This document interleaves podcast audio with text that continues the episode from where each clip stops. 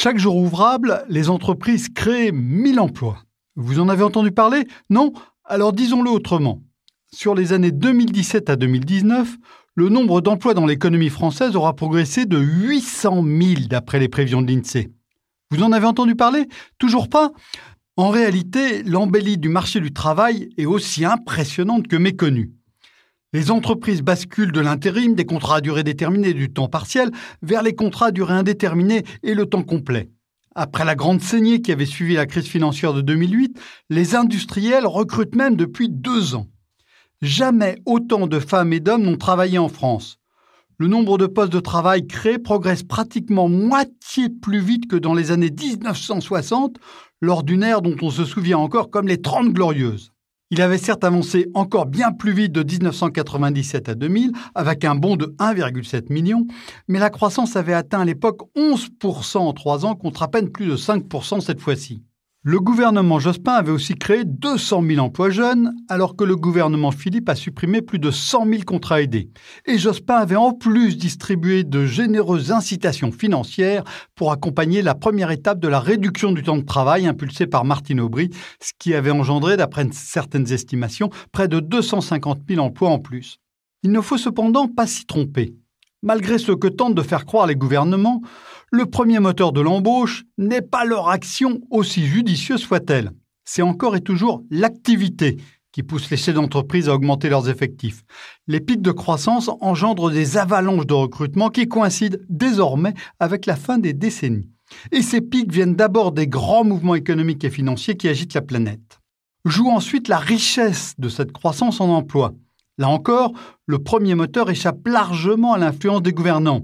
Il s'agit des tendances longues d'efficacité de la production que l'on retrouve dans tous les pays avancés. Et ici, le mouvement est plutôt favorable à l'emploi et donc défavorable à la productivité, ce qui pèse sur l'augmentation des revenus disponibles pour être distribués. Comme le souligne Olivier Passet de l'Institut Xerfi, le chômage baisse aujourd'hui davantage dans la zone euro avec une pente de croissance de 1,8% qui ne reculait avec une croissance de 3% à la fin des années 1990 ou avant la récession de 2009. Le même mouvement s'observe en France, où la productivité du travail avance désormais de moins de 1% l'an. Les gouvernants ont certes leur rôle à jouer dans cette histoire. Ils peuvent accélérer l'enrichissement de la croissance en emploi. C'est ce que fait la France depuis le début des années 1990 avec les premiers allègements de cotisations sociales prélevés sur les salaires. J'ai déjà évoqué les mesures prises du temps de Lionel Jospin. François Hollande a aussi contribué au mouvement en lançant le crédit d'impôt pour la compétitivité et l'emploi préparé par un groupe de travail où œuvrait un certain Emmanuel Macron. Ce CICE équivaut à une baisse de charges sur les salaires petits et moyens. La présidence Macron n'est pas en reste, même si elle y consacre moins d'argent. La suppression des emplois aidés a été en partie compensée par des embauches dans le secteur public, par exemple pour les accompagnants des élèves en situation de handicap. Le CICE a été transformé en baisse de cotisation, un dispositif plus visible et plus immédiat qui a pu convaincre certains patrons de PME d'embaucher. Et nombre de changements venus des ordonnances travail visent aussi à encourager les recrutements, comme le plafonnement des indemnités prud'homales qui diminue l'incertitude sur le coût d'une éventuelle rupture ultérieure du contrat de travail. Cet enrichissement à marche forcée de la croissance en emploi ne nous emmène pas forcément vers le meilleur des mondes. Il se traduit par la création de beaucoup d'emplois peu qualifiés, peu payés, souvent moins bien protégés.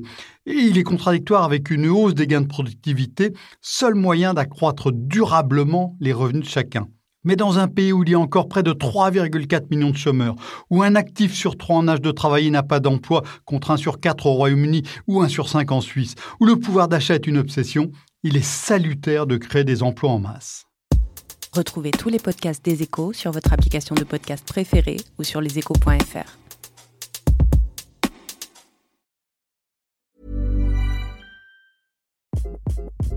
Hi, this is Craig Robinson from Ways to Win, and support for this podcast comes from Invesco QQQ the official ETF of the NCAA. Invesco QQQ is proud to sponsor this episode and even prouder to provide access to innovation for the last 25 years. Basketball has had innovations over the years too. We're seeing the game played in new ways every day. Learn more at Invesco.com slash QQQ. Let's rethink possibility. Invesco Distributors, Inc.